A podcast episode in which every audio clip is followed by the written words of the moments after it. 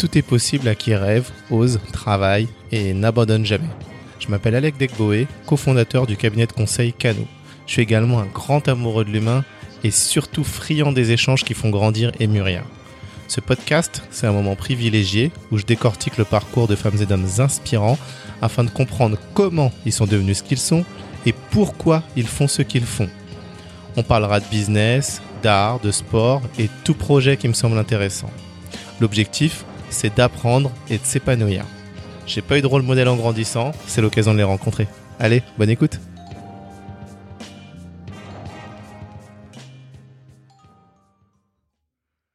Bonjour Amir. Salut. Eh ben écoute, euh, merci d'avoir accepté cette, cette invitation. Merci pour l'invitation. Parce qu'on se connaît pas du tout. En effet, en effet. Et euh, bah, je vais te dire pourquoi je t'ai invité. En fait, euh, je t'ai choisi car j'ai vu un post LinkedIn écrit par Philippe Zouati, donc qui est CEO de Mirova, qui est un fonds d'investissement engagé dans la finance durable.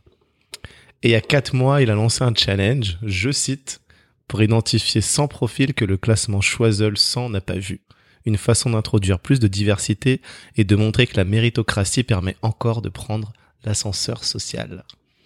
Bon, on va voir si c'est vrai. En tout cas, pour les auditeurs dans le classement Choiseul 2020, on a par exemple Philippe de Chanville, président de Mano Mano, Cyril Bolloré, on n'a pas le présenté, Stanislas Niox-Chiato, qui est président de Doctolib, ou Cécile Guilou, directrice générale exécutive du groupe Franprix.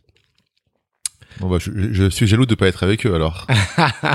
en tout cas, t'étais dans son top 100 à lui. Hein. euh, donc dans ce podcast, bah, on va voir est-ce que la méritocratie fonctionne réellement L'ascenseur social est-il en panne ou pas Voilà, écoute, ce sont des sujets qu'on va aborder. Alors déjà, est-ce que tu peux te présenter?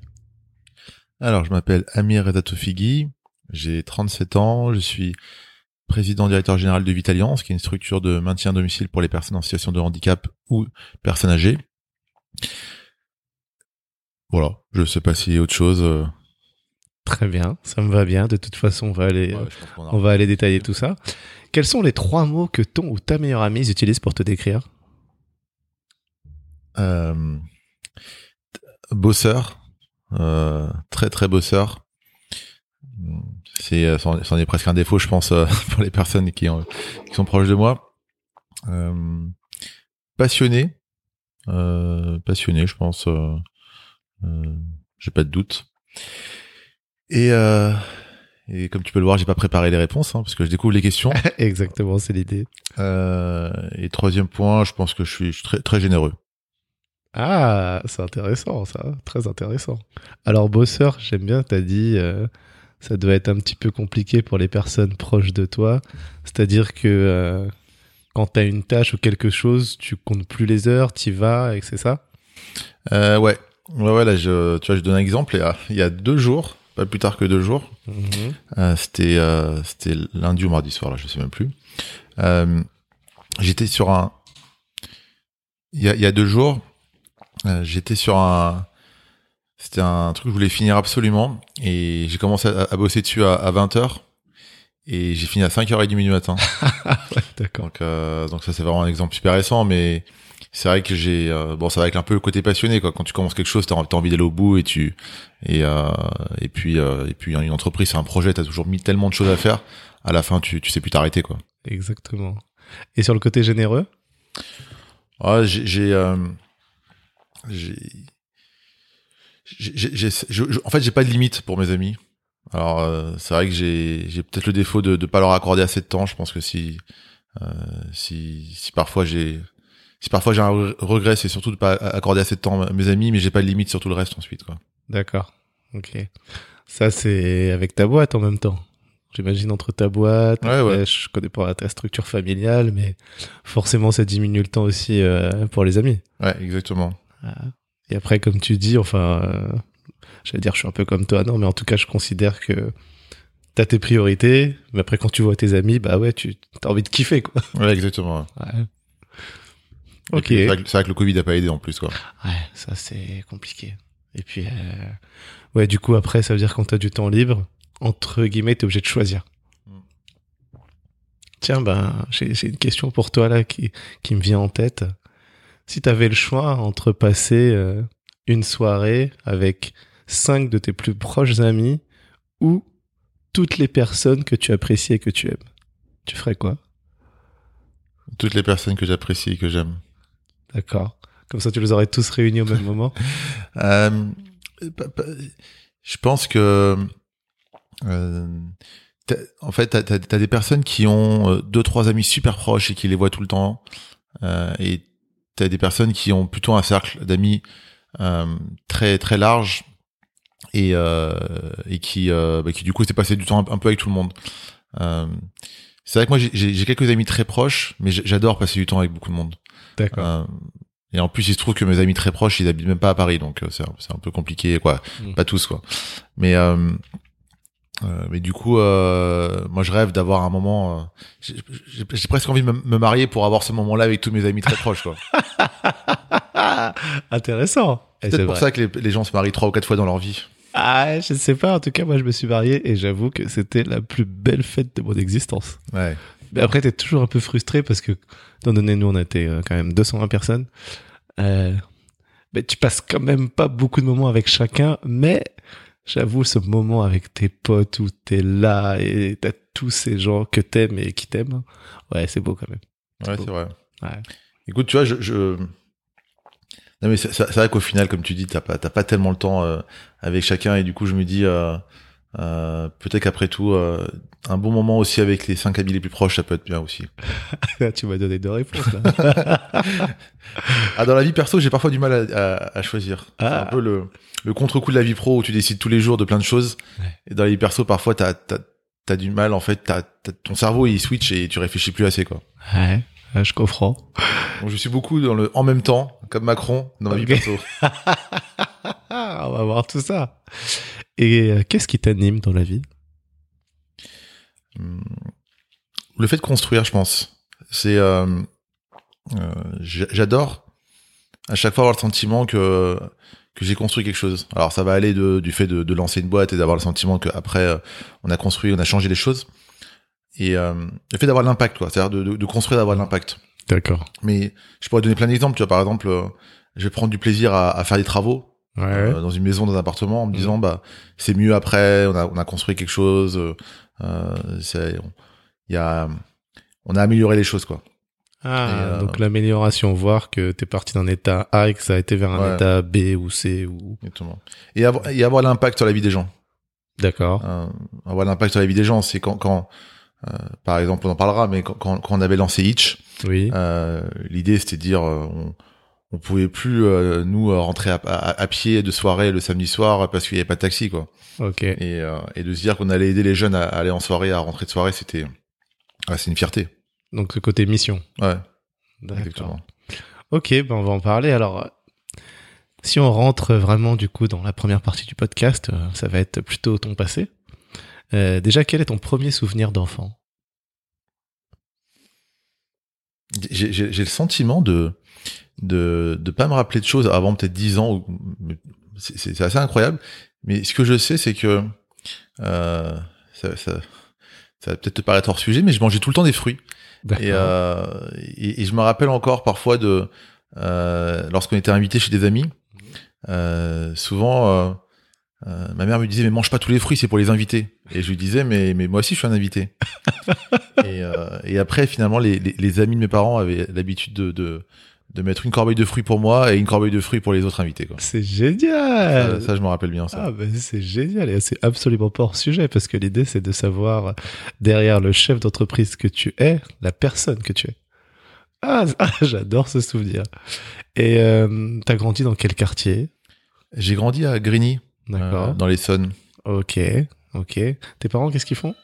Euh, Mes parents sont des réfugiés politiques. Ils ont quitté l'Iran. Euh, ils, ont, ils, ont, fait la révolution en Iran, ils ont quitté l'Iran après la révolution. Mhm. Euh, trois, quatre ans après la révolution, ils étaient, euh, ils étaient opposés au régime, euh, au régime en place actuellement, donc le régime islamiste. Et euh, quand ils sont arrivés en France, ils ont, ils pensaient pas qu'ils allaient rester en France. Pour eux, le régime allait tomber, la démocratie allait, allait se mettre en place en Iran. Donc, ils, pendant plusieurs années, ils ont été dans un dans un dans une vie qui était un peu transitoire pour eux.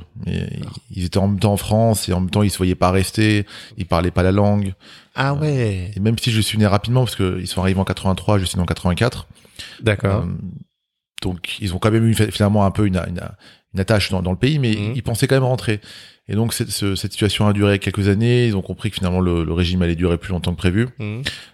Ils ont commencé, bah, ils ont continué leur engagement politique, c'est-à-dire qu'ils écrivaient des livres, ils étaient, euh, euh, ils manifestaient. Ils étaient, Ah, ils sont euh, auteurs, tes parents aussi euh, oui, alors des, des livres politiques, hein. Ouais, ouais, ouais. pas, des romans, mais vraiment des livres sur sur sur l'Iran, sur le, euh, bah, des livres d'opposition. D'accord. Et, euh, et petit à petit, bah, c'est vrai qu'ils ont naturellement, euh, bah, ils sont naturellement, de, à- à- à- on va dire, installés plus dans le pays. Et ma mère ensuite a, alors euh, après après donc, quoi, plus, pas, pas, pas mal d'années, mais elle, est- elle est devenue euh, vendeuse dans une boutique. D'accord. Et mon père, lui, il a, il a, il a vraiment gardé, gardé son engagement. Alors ma mère aussi, mais euh, plus son engagement, et donc il a eu moins de temps, euh, moins de temps pour travailler. D'accord. Donc il y a vraiment cet engagement politique et le côté euh, commerçant, j'ai envie de dire. Ouais, mais pour, pour ma mère, c'était plus un, un travail. euh, en fait, c'était- c'était un travail alimentaire. D'accord. Euh, et en même temps, elle voulait avoir un travail, elle voulait rencontrer des gens, parce que c'est quelqu'un qui est Ah, très chaleureux. ok. Euh, rencontrer des gens pour apprendre la langue, oui. c'était dur pour eux, parce que apprendre la langue quand, quand on a 35 ou 40 ans, c'est c'est pas facile. Ah ouais, ils ont fait un gros bout de chemin. Et toi, en plus, tu parles parfaitement français. Bon, t'es né ici, mais t'avais des parents qui parlaient pas français. euh, Ouais. Ils sont arrivés, quoi. Ouais, ouais, alors c'est vrai que du coup, on a, moi j'ai toujours parlé iranien avec eux, et ça ça m'a permis de, de bien connaître la langue, D'accord. euh, parce que comme ils parlaient pas français, ben on parlait iranien. Mhm. Euh, mais euh, mais oui, c'était pas facile pour eux. C'est c'est euh, d'arriver en plus la langue française est quand même assez compliquée. Euh, euh, c'est ouais, c'était assez euh, assez compliqué. ouais. Ah ouais. Et puis aussi, bah, enfin, moi, je connais déjà ton parcours, mais euh, ils doivent être fiers, tes parents. J'espère. Il y a une fatrie, Euh, non, fils unique. fils unique. C'était très compliqué pour eux déjà par rapport à l'engagement. Ils avaient toujours peur pour leur vie. Il y a eu il y a eu Ah, il y a eu des opposants qui ont été tués en France. Il y avait Chopo Bartier par exemple qui a été euh, qui a été assassiné. euh, euh, donc ils avaient tout le temps un peu cette crainte qu'il leur arrive quelque chose d'avoir un enfant qui est plus parent. Donc euh, déjà un enfant pour eux c'était pas toujours facile ok. en termes de charge mentale. S'il leur arrivait quelque chose alors euh, deux ils n'osaient pas. Ouais, je, je, je comprends tout à fait. Ok, d'accord. Euh, alors ensuite, on va sauter la partie un peu primaire. Donc en études supérieures, tu as fait une école d'ingé, donc Supélec. Tu as obtenu ton diplôme en 2008. Et ce qui est intéressant, et tu le mets sur ton LinkedIn, j'allais dire, tu étais déjà président d'association et vice-président du bureau des sports. Tu on parle peu des associations en école. Bon, on en a tous eu, mais toi, tu as tenu à le mettre sur ton LinkedIn. Alors, qu'est-ce que ça t'a apporté? Euh, c'est euh, c'est presque ce qui apporte le plus finalement en, école. J'ai l'impression c'est euh, quand, quand t'es rentré dans l'école, le système des, des, des écoles est un peu euh, est un peu injuste. Alors je vais caricaturer, mais en fait il faut rentrer dedans. Une fois que t'es rentré, t'as un peu le tampon. Et concrètement, une fois que t'es rentré, c'est c'est t'as fait le plus dur. Et à la fin, bon. Euh, t'as, une partie c'est de la fête, Euh, une partie c'est d'avoir le minimum requis pour pour continuer à avancer, et la grosse partie c'est c'est le réseau que tu vas te faire Ouais. euh, et, euh, et ce que tu vas apprendre dans plus dans, dans, dans- dans l'humain, dans les projets et tout. Les, les associations, c'était exactement ça. On avait fait une campagne pour euh, pour le bureau des élèves. Mhm. Euh, après, euh, bon, il se trouve que moi j'avais perdu, donc après on a été au, au bureau des sports Mm. et, euh, et c'est là où tu apprends énormément. Quoi. Déjà, déjà, tu te fais des amitiés très fortes. Mhm. Euh, on a on a encore on est toujours très très en relation euh, entre justement ces différents groupes de d'associations qu'on avait à, à Supélec. Mhm. Et, euh, et c'est là où t'apprends, quand j'avais dire, t'apprends la vraie vie, quoi. T'apprends à gérer des projets, t'apprends à lancer des, euh, à lancer des choses. C'est, j'ai plus appris là que dans mes cours de, dans champ et propagation ou mes cours de, tous ces cours-là. Alors j'espère que les profs vont pas écouter, quoi. Mais, euh, Mais c'est intéressant, tu vois, on pourrait faire un podcast là-dessus, justement, le- le- l'école et, et ce que l'élève en retire vraiment par rapport à ce qu'on lui propose en, en amont. Tu vois, bah, disons, on apprend à apprendre. voilà. Euh, ça c'est Ouais. sûr. Mhm. Et ça a beaucoup de valeur. Euh, après le fond qu'on a appris, au final, euh, si, j'en utilise encore 3%, ce serait incroyable, mais je Ah pense ouais. même pas. Tu vois, c'est- chiant. Par contre, on a appris à apprendre. Ouais. Et ça nous a forgé une façon de voilà de de- de- d'être euh, euh, de pouvoir apprendre rapidement, de pouvoir assimiler des sujets très vite. Alors moi j'ai quand même toujours cette impression que l'ingé, euh, par rapport à l'école de commerce que moi j'ai faite, hein, on vous apprend quand même vraiment à résoudre des problèmes. Ouais, c'est ça. Ouais, et ça c'est quand même, euh, tu vois, après t'as fait commerce, mais tu vois la différence. Ouais. Mais t'as as aussi toute une base théorique, tu vois. Et la base Mhm. théorique, au final, elle est un peu, euh, elle est, elle est malgré tout importante, avec peu d'intérêt pour toi à la fin, en fonction de ce que tu choisiras. C'est-à-dire que euh, les écoles d'ingé, en tout cas la mienne, étaient tellement généralistes. ce qui était très bien d'ailleurs. Je, je préfère ça qu'une école spécialiste, mais était tellement généraliste que beaucoup de choses que j'ai vues ne me serviront jamais. Par contre, en effet, ça m'a appris à résoudre des problèmes, ça m'a appris à, à, à pouvoir analyser, à pouvoir euh, trouver rapidement des solutions. Ok. Euh, mais mais oui, du coup, euh, c'est c'est- c'est un peu frustrant parfois. Par contre, le, le côté passionnant, c'est tout ce qu'on a lancé, les projets ensemble, les amitiés qu'on qu'on a eu, les. euh, euh, moi, je me rappelle de notre vie, de notre vie étudiante qui était qui était incroyable. Ok. Et j'ai j'ai j'ai malheureusement une pensée pour tous ceux qui sont actuellement euh, étudiants en période de Covid. Et qui galèrent à trouver des stages, des, des, bah, des- du taf, euh, ouais. Alors au-delà de ça, moi, c'est même la vie étudiante qui est sacrifiée. Ah oui, oui, bah oui, t'es plus en cours. Ouais, donc euh, là, j'imagine que ça va reprendre en septembre, mais ceux qui ont dû travailler de chez eux, euh, je veux dire, Ouais. une école d'ingé sans la vie étudiante, euh, sans le campus, ça n'a aucun. Je suis d'accord avec toi.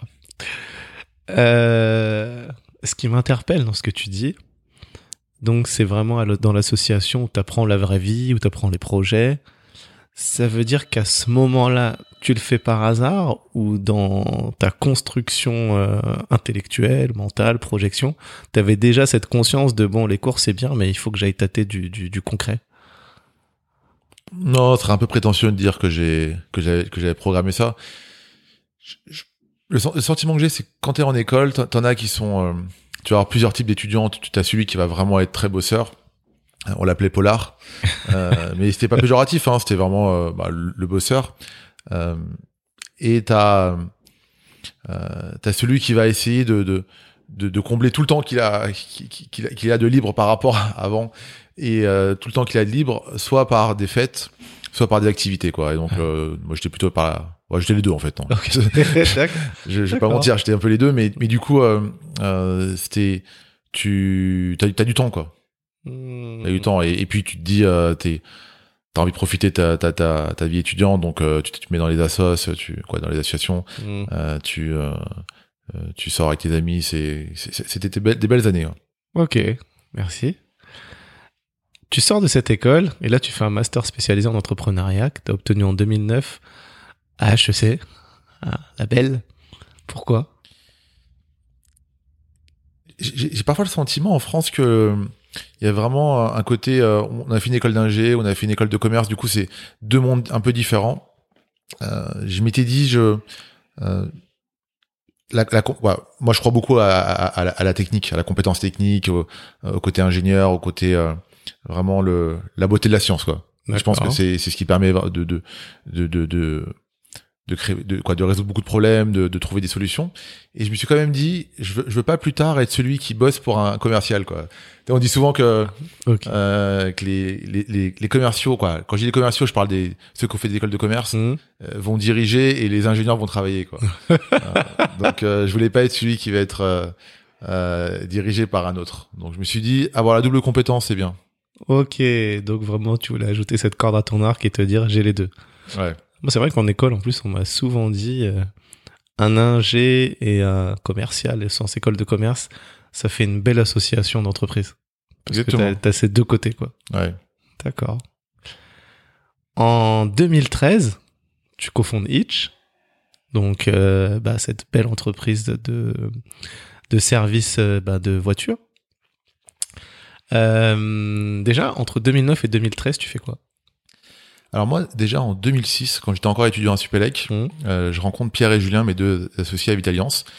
À l'époque, ils cherchaient quelqu'un pour faire toute la partie informatique de Vitaliance. Ils venaient de lancer Vitaliance et ils voulaient une personne pour faire le RP en interne. Ils voulaient développer tous les outils informatiques. D'accord.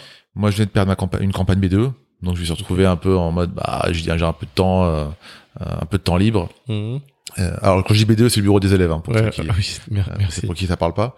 Euh, et du coup, je, bah, je commence à, alors j'avais aussi besoin d'argent, donc euh, je, je travaillais un peu, je donnais des cours particuliers, je, je, je développais quand je pouvais des, des sites informatiques, et du coup, ils me, ils m'ont proposé de travailler pour eux, donc j'ai commencé euh, à développer en parallèle de mes cours. Mhm. Et donc de 2006 à 2009, je développe le, euh, tout le système informatique du Vitaliance, qui va être euh, bah, le système qu'on utilise encore aujourd'hui, qui est notre notre ERP, CRM et tout. D'accord. En 2009, je, je finis à HEC. Et, et alors, moi, j'ai fait mon stage de fin d'études en finance de marché à Londres, donc complètement un autre monde. Euh, et je, je me dis, je vais être euh, entrepreneur et je vais faire un métier qui a du sens. C'était un peu mes deux conditions que je voulais. Et bon, clairement, à Londres, en finance de marché, on, n'a pas ça. Hein. Euh, et, et, et, Pierre et Julien me proposent de les rejoindre et je leur dis, moi, je, moi, je viens avec vous si euh, si je rentre quoi, si je suis votre associé. Je veux pas juste être votre salarié. Et ils me disent, bah écoute, tu, tu fais un chèque et t'achètes des actions. Ah ouais, ouais, le vrai entrepreneur tout de suite. Euh, alors moi, comme je l'ai dit, du coup, j'ai déjà je travaillais pour payer mes études, j'ai pas beaucoup d'argent. Mes parents, ils ont, ils ont, quand on a grandi à Grigny, mais euh, bon, voilà, financièrement, c'est pas très très, euh, c'était pas une situation super aisée. Mm-hmm. Et, euh, et en plus, j'avais des dettes. Pourquoi des dettes? J'avais des prêts étudiants parce que du coup, j'avais euh, j'avais fait un prêt pour pendant mes études. J'avais fait un deuxième prêt parce que la, vie à Londres, finalement, c'était quand même cher. Je voulais pas être super euh, contraint partout. Mm-hmm. Et du coup, je me dis, ok, bah, je dois trouver 40 000 euros pour euh, pour devenir associé. Ok.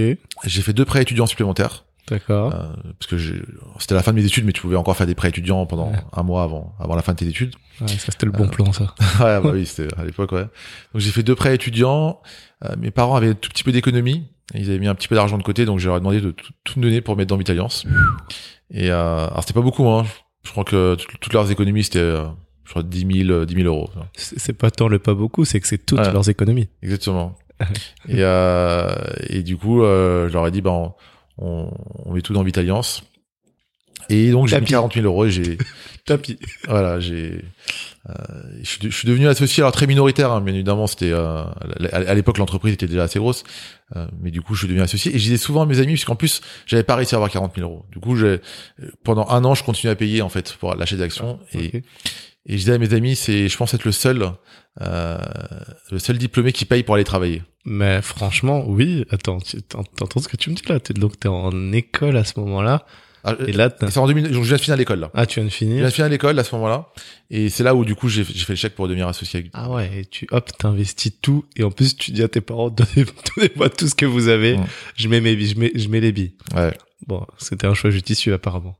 Euh, ouais, c'est sûr que aujourd'hui je, je vais pas le regretter. ah bah écoute, euh, c'est super intéressant, tu vois. C'est, c'est aussi, de, tu vois, dans, dans le podcast, euh, la notion d'investir, c'est hyper important. Ouais. Tu vois.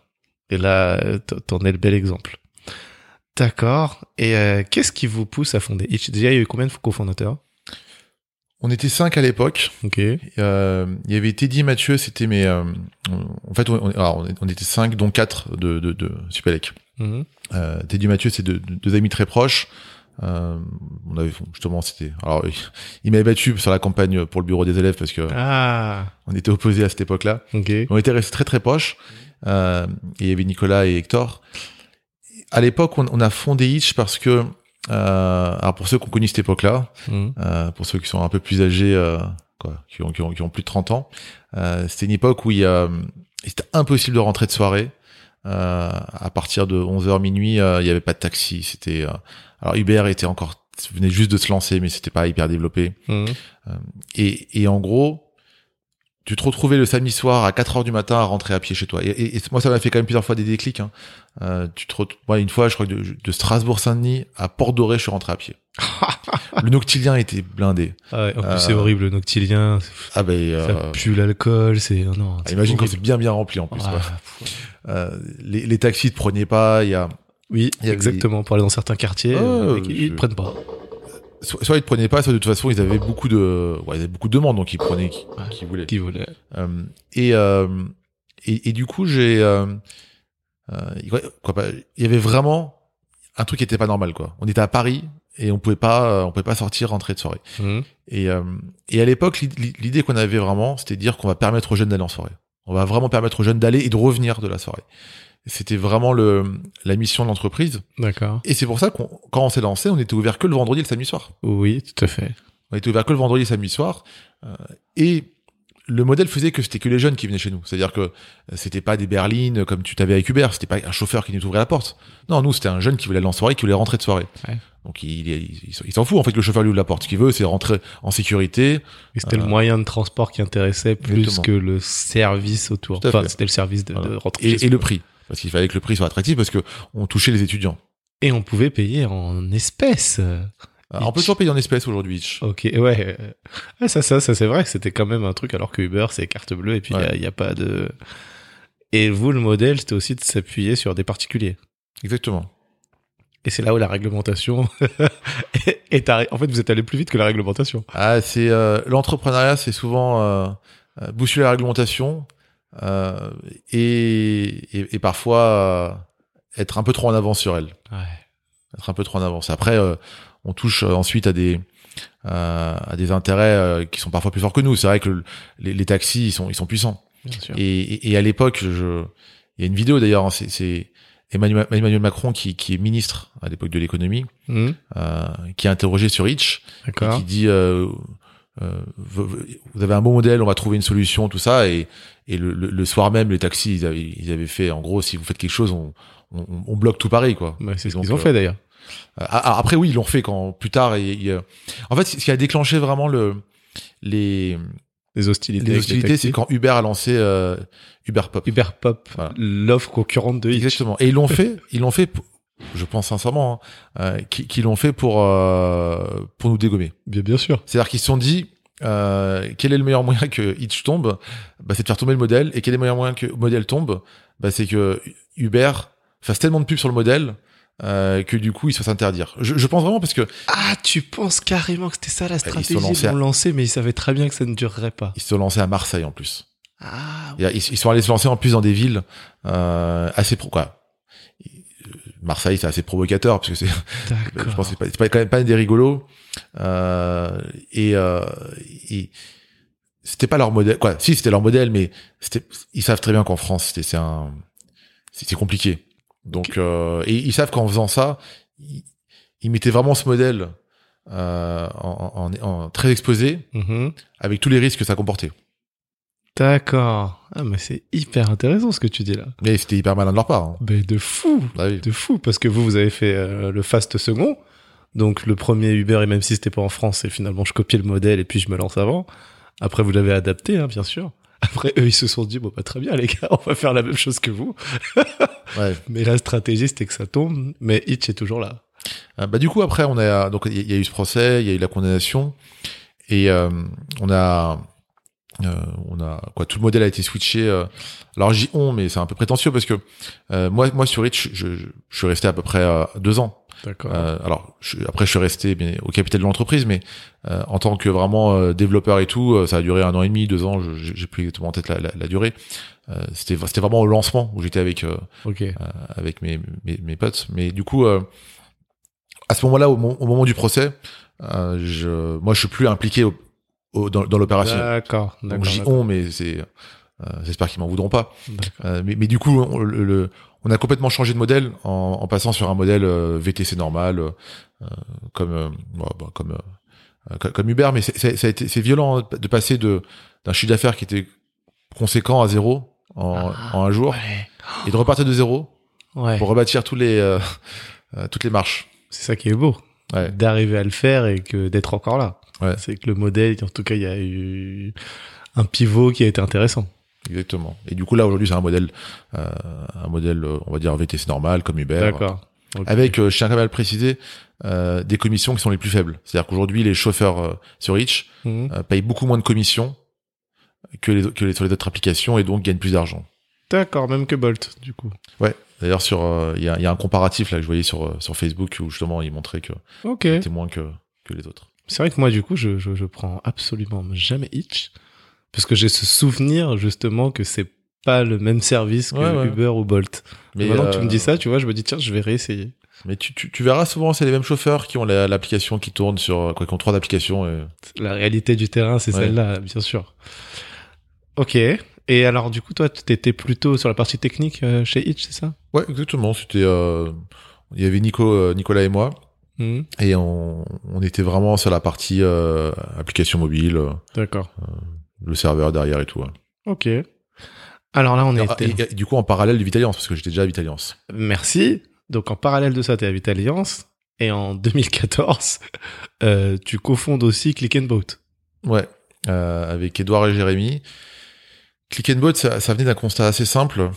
Euh, alors c'est pas moi qui ai eu l'idée, c'est eux, donc euh, je, euh, il faut rendre à César ce qui, ce qui appartient à César. Mais c'est euh, le, le bateau est un bien assez atypique. D'accord. Euh, c'est euh, un bien qui coûte très très cher. Euh, c'est un bien qui coûte aussi très cher pour euh, pour le pour le fait de le, de le mettre au port, et c'est ça coûte aussi très cher en entretien. Mhm. Et l'utilisation du bateau est quand même assez euh, assez rare au final. On l'utilise pas tous les jours. Mhm. Et, euh, et l'idée, c'est de dire comment on fait pour que les propriétaires euh, puissent euh, bah, rentabiliser ou amortir le prix de leur, leur bateau. Et comment on fait pour permettre de à toutes les personnes qui veulent louer un bateau de, de, de, de le faire facilement parce que euh, il faut s'imaginer à, à- l'époque c'était pas c'était pas comme Booking ou Airbnb pour louer un bateau c'était euh, tous les petits euh, euh, tous les petits euh, le- le- les systèmes de location de bateaux dans les villes mais c'est quoi on- la, la révolution qui avait eu lieu avec Airbnb ou Booking on l'avait pas eu sur la location de bateaux et donc on Ouais. s'est dit il y a un double enjeu c'est un permettre aux propriétaires euh, bah, de rentabiliser le prix de leur bateau Ouais. euh, et deux permettre à tous les locataires à toute personne qui veut faire du bateau Mm. d'avoir euh, de pouvoir louer facilement le meilleur bateau ouais, ce qui n'était pas possible à l'époque Le Airbnb de la location de bateau, quoi. et c'était comme ça qu'on le- résumait en disant on va, on va faire le Airbnb de la location de bateau D'accord. Sachant qu'aujourd'hui, on est le Airbnb et Booking, entre guillemets, parce qu'on a oh, des bateaux professionnels, des bateaux par- particuliers, il y a tout le monde qui est dessus. Oui. Ok. Ok. Et euh, la question, moi, que je me pose, c'est, mais euh, là, ce que je- j'entends et ce que je comprends, hein, c'est que tu es quand même cofondateur de, bah, de trois grosses boîtes. hein. Euh, comment tu fais pour gérer tout ça en même temps? Il y a eu une période de chevauchement de tout ça. Euh, après, un, un peu pareil que Hitch sur Click and Boat, ça, ça a duré à peu près deux ans. Euh, ensuite, rapidement, j'ai trouvé euh, quelqu'un pour reprendre la relève sur la partie euh, tech. Euh, et j'ai- j'étais plus après sur euh, une relation avec Edouard et Jérémy. De, euh, on se voyait, euh, on se voyait tous les tous les mois, tous les deux mois, on discutait. et J'essayais un peu de leur apporter ce un, un point de vue extérieur et un point de vue plus euh, expertise tech. ok. Mais euh, c'est des projets sur lesquels à chaque fois ça a été très prenant au début, mais sur la durée, euh, c'est pas c'est pas des projets qui ensuite m'ont mobilisé du temps. D'accord. Donc toi, en fait, t'es très présent au début sur la partie plutôt tech, donc j'imagine application, etc. Et ensuite, finalement, ta, vision, enfin, ta, la visée plutôt, c'est Vitaliance. Tu sais que quelque part, ça va être ça qui va te prendre plus de temps ou? Ouais, typiquement par exemple sur Click and euh, Edouard et Jérémy au début quand ils me disaient voilà il, nous faut euh, il nous faut un site qui peut faire, ça ça ça il nous faut euh, dans deux mois je leur avais dit euh, on va on va essayer de se focaliser sur ce qu'on a vraiment besoin. Parce qu'il y avait le salon nautique à l'époque qui était là dans deux mois. Et, et il me disait il faut qu'on on puisse avoir un, un- il faut qu'on puisse réserver un bateau il faut qu'on puisse j'aurais dit mais les, les gars on va, on va on va pas louer des bateaux dans deux mois. L'objectif c'est juste d'avoir des bateaux qui rentrent. Personne va se dire attends je vais louer un bateau. Déjà on n'en aura pas beaucoup. Mm. et donc ce que j'apportais au-delà du côté technique et je pense que c'était un peu ma valeur ajoutée sur ces projets-là c'était de dire euh, je vais vous apporter aussi vraiment une, une expertise euh, un peu comme un un, un, CPO aujourd'hui un RSA produit qui va te dire voilà le produit c'est quoi la roadmap comment il faut euh, quand j'entends j'entends tes besoins et moi je vais transformer ça en une roadmap aussi priori en termes de priorité euh, te dire que c'est quoi le euh, le nice to have le must to have comment on va comment on va, on va un peu euh, euh, enchaîner tout ça. Et, et, et ensuite aussi de dire bon bah maintenant que le, le, le projet est lancé c'est quoi un peu les, les, les grands risques tech? Comment on doit vers, vers où on doit avancer? Qu'est-ce qu'on comment on doit prioriser les choses pour la suite? Qu'est- qu'est-ce qui est faisable? Qu'est-ce qui est un peu plus compliqué? Et, et donc c'est tout ça que j'arrivais à apporter. C'était pas ma valeur ajoutée elle était pas juste sur le faire le développement. Au début c'est sur le faire, faire le développement mais c'était aussi sur être vraiment un, un partenaire tech. Ok. Là, pour- si on reprend euh, si on reprend Click and Boat par exemple Edouard et Jérémy c'était pas des c'est pas c'était pas des ingénieurs tech. Alors pour, pour le coup euh, euh, Edouard a fait Supélec aussi. Euh, mais c'était pas des développeurs on va dire d'in- d'informaticiens Oui, alors que toi vraiment, euh, ça c'est Ouais. ton truc. Juste du coup pour les auditeurs euh, qui, qui auraient peut-être, oui, on a dit quelques acronymes. Donc euh, CPO pour Chief Product Officer. Donc comme il l'a dit, hein, c'est le chef de produit. Et ce qu'on appelle le nice to have ou le must to have, c'est quand on, on fait un, donc on vous en a déjà parlé, hein, soit un POC, un proof of concept, ou alors euh, on va regarder quelles sont les premières fonctionnalités dont on a vraiment besoin. Donc c'est le must have. Et ensuite le nice to have, c'est ce serait bien de l'avoir, mais c'est pas primordial pour lancer le produit. Voilà. Ok. Si on fait un, bilan de cette partie passée, quel est le meilleur conseil que tu as reçu durant cette période? Euh, je, me- rappelle quand, quand on était à quand on était à HEC, on avait eu euh, une intervention de Martin Hirsch. Euh, Martin Hirsch qui est le, euh, si je me trompe pas, qui est le président de la, de la PHP aujourd'hui, les hôpitaux de Paris. Mmh. Euh, il nous avait dit, ah, c'était un, un, étudiant qui lui avait posé la question, qui avait dit quel conseil vous me donnerez aujourd'hui avant de commencer ma, ma, carrière? Et il avait dit quelque chose que j'ai toujours gardé en tête. il m'avait dit, vous êtes aujourd'hui vous, allez avoir les, meilleurs postes qui vont s'ouvrir, vous allez avoir euh, toutes les opportunités que vous allez pouvoir, euh, euh, que, vous voudrez, vous les aurez avec votre diplôme. mais n'oubliez jamais que vous n'êtes pas la France, vous, vous, seul, et que vous, allez, rapidement rester entre vous et vous retrouver dans des l'entre-soi. ouais, un entre-soi de personnes qui finalement euh, représentent pas la, la, la société française. Euh, et, et c'est vrai quand, quand, on prend les écoles de commerce et les écoles d'ingé, il faut, on n'est pas sur l'image de la société française dans sa globalité. Et, euh, et, il avait dit quelque chose que qui m'avait beaucoup marqué. Il m'avait dit surtout faites toujours en sorte de de de pas rester entre vous. Euh, et, ce que j'ai voulu faire, et c'est pour ça aussi que j'ai j'ai essayé aussi de m'échapper un peu de, de, de, ces métiers qui euh, qui souvent font que tu restes euh, avec des, des, gens de la même catégorie professionnelle. C'est euh, je voulais faire des métiers qui étaient au contact vraiment de de de, de, tout le monde. Et, et, c'est ce que j'ai à Vitalliance et, et, de me dire, on, on, est vraiment sur sur des métiers humains, on est vraiment sur des métiers qui vont toucher tout, tout le monde et sur euh, sur de, ouais ce, ce, côté vraiment diversité. Et, euh, c'est important parce que je pense que euh, on a beaucoup, beaucoup aujourd'hui des, euh, des euh, d'étudiants qui vont sortir de cette école-là mmh. et qui, si ils restent vraiment dans, déjà un, il faut pas se tromper, quoi, il faut, faut pas se mentir. Euh, nos amitiés, on se les fait à ces moments-là. Donc souvent, nos amis vont être des personnes avec qui on a on a étudié. Euh, et, et si en plus au travail on reste avec les mêmes personnes, mmh on se retrouve vraiment déconnecté. Et après, après, on, bah, on comprend pas que, que oui, en France, c'est pas juste des personnes qui sortent d'école d'ingé, d'école de commerce, qui ont des bons salaires. C'est, c'est une diversité, c'est des, voilà. Il, faut vraiment avoir cette, euh, euh, être au contact de, de, de, ça pour, pour, pour ne pas l'oublier. Ok, ah, c'est hyper intéressant, effectivement, de se dire, ouais, oui, on, on représente pas la France. ouais. On représente pas la France à nous tout seuls. À nous tout seuls. C'est ça que je veux dire. Ouais. Si tu pouvais retourner dans le temps et changer une chose que tu as faite, ce serait quoi? Euh, C'est euh, c'est compliqué parce que je me dis toujours que je suis la la, conséquence de, toutes les décisions que j'ai prises. D'accord. Donc, euh, je vais donner un exemple. J'avais fait mon, le, mon dossier de candidature pour, pour l'école polytechnique. Mmh. Euh, et c'est assez incroyable, mais en fait, j'ai raté la, la, la, date, la date pour le, déposer. Arrête.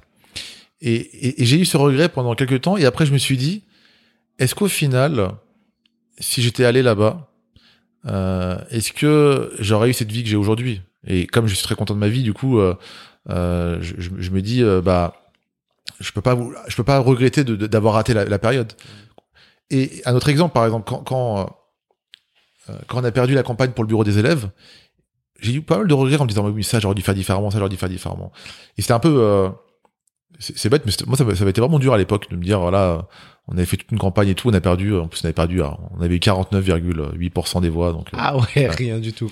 Et et après coup je me dis ouais mais c'est aussi pour ça qu'après j'ai fait Vitaliance parce que du coup je me suis retrouvé avec du temps et je me suis dit bah je vais faire un projet donc il y a eu Vitaliance et tout. et et c'est pour ça que je te dis, du coup, c'est un peu compliqué de répondre parce que soit c'est quelque chose qui a, qui a pas eu beaucoup d'impact dans ma vie, hmm. et soit si c'est quelque chose, quelque chose qui a eu beaucoup d'impact dans ma vie, bah, j'aurais l'impression que ma vie serait pas la même si euh, j'avais fait différemment. Mais, mais peut-être que pour répondre à ta question, je, je pense que euh, c'est un peu bête ce que je vais dire et j'en ai parlé tout à l'heure, mais parfois peut-être passer plus de temps avec mes amis. D'accord, c'est absolument pas bête. C'est, c'est, c'est ce qui devient.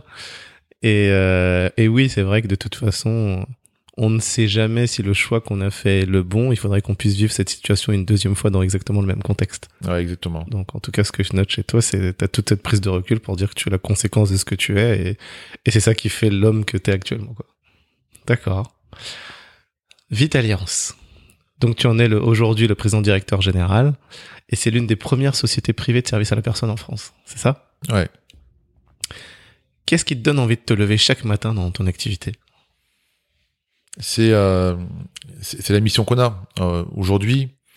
euh, notre métier, c'est de permettre à des personnes en perte d'autonomie, donc soit une personne âgée, soit une personne en situation de handicap, de vivre à domicile. Parce que ce qui est ce qui évident pour toi et pour moi, de se lever le matin, de prendre son petit déjeuner, de se déplacer, c'est les, les- bien évidemment beaucoup moins pour une personne en perte d'autonomie. Et donc notre mission, qui est vraiment de de de permettre à ces personnes-là d'avoir la, la plus belle des à domicile, et, et, et de se dire qu'un jour ce sera nos parents et qu'un jour Ouais. ce sera nous, Hmm. euh, et que donc on doit on doit faire ce métier du mieux qu'on peut euh, et qu'on le fait pour pour nos parents quoi, on le fait pour, pour nous demain. Euh, c'est ça ça qui m'aide euh, à, à me lever tous les jours et et je rajoute aussi les équipes, nos équipes euh, Mhm. parce que euh, c'est euh, quoi moi je, moi je suis fier des équipes que j'ai et, et je trouve ça passionnant de, de travailler avec eux de autant les équipes qui sont proches de moi donc mes euh, mes mes N-1 que que tous les autres. Euh, je il y a rien de pire que d'être dans une dans un environnement où on n'a pas envie de voir les gens quoi. Ça, c'est Donc, sûr. euh, donc je pense que c'est euh, c'est la mission et, et mes équipes. D'accord. Et aujourd'hui, donc, Vitalliance, euh, non, c'est plus qu'une ETI d'ailleurs, parce que 5000 personnes, c'est. Alors on est- on est 6400 donc 6000 auxiliaires de vie, 400 personnes en agence et, et, et au siège. Euh, moi je dis moi je dis souvent qu'on est une start-up. D'accord. Pour- par rapport à la culture qu'on a, d'ailleurs, on nous appelle souvent, euh, quoi, les gens qui arrivent chez, nous nous disent souvent qu'on a un peu cet, cet esprit startup. Mhm. Euh, comment je comment je résume l'esprit startup alors avec euh, un truc qui, qui qui est un peu idiot, mais je dis souvent on, on préfère lancer 15 projets et en planter euh, 5 ou 6, voire 7 ou 8, Ok. plutôt que d'en lancer 3 et de réussir les 3. Culture de l'échec et de Voilà. test and learn. Exactement. Et, euh, et parfois sur des même des gros projets, hein, c'est-à-dire qu'on on se lance, on se dit bon bah c'est un gros projet, mais on va le faire par étapes, on va voir et à un moment donné on va se dire bon bah en fait on c'est pas le moment, euh, mais euh, passons à autre chose ou mettons-le pour plus tard. Par exemple, t'en as un à nous donner? Euh, ah oui alors pour le coup euh, on a on a on a on a on a racheté deux entreprises Mhm. et on s'était dit bon bah on teste allez. On- donc on avait racheté euh, c'était des plus petites structures par rapport à nous, Mhm. Euh, mais bon c'était quand même des structures qui faisaient euh, 70 salariés, euh, qui, qui faisaient plus, plus d'un million de chiffre d'affaires. Ok. Et, euh, et, on, et, et on, l'a- on l'a vraiment fait dans ce mode euh, testons pour voir si c'est un modèle parce que beaucoup de nos concurrents s'est développé en, en achetant beaucoup d'entreprises. En faisant vraiment du.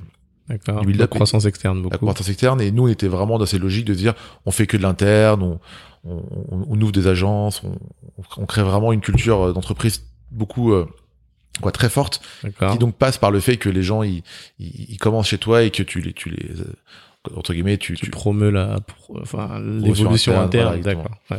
Et, euh, et tu vois, voilà, c'est pas un projet, mais nous on l'a vu un peu en, en projet, en disant testons. Euh, et finalement, on s'est dit bon, c'est ça peut marcher, mais c'est pas le modèle comme ça qu'on va développer pour l'instant. On est vraiment sur un, un modèle du coup plus de, de, de, de croissance organique, donc de partir de zéro chez nous. Et, euh, et voilà, donc on, on- on l'a fait. Je pense que dans beaucoup d'entre- d'entreprises, ils auraient pris beaucoup plus de temps pour analyser, pour préparer. Pour nous, c'était plus dans un esprit euh, testons quoi. Ok. Et euh, voilà, donc ça c'est c'est style, style de projet comme ça qu'on peut faire en disant bon bah on va voir euh, lancer des nouvelles offres par exemple. euh, Ouais. Là on est en train de tester une offre de de de, de, portage de repas. Donc le portage de repas c'est quoi? C'est dire euh, on va livrer euh, pour les pour les personnes euh, âgées à manger.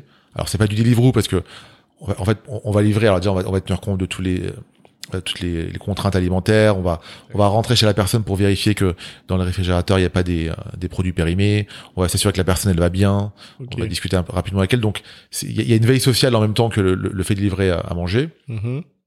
Euh, mais voilà. Donc là, là, on teste cette offre-là et bon, c'est, c'est- là, par exemple, on vient de, on vient de lancer un, un CFA. Donc on a notre propre- euh, c'est un centre de formation pour les apprentis. Donc en fait, on, ah oui, on forme des apprentis. Ok, d'accord. Ok.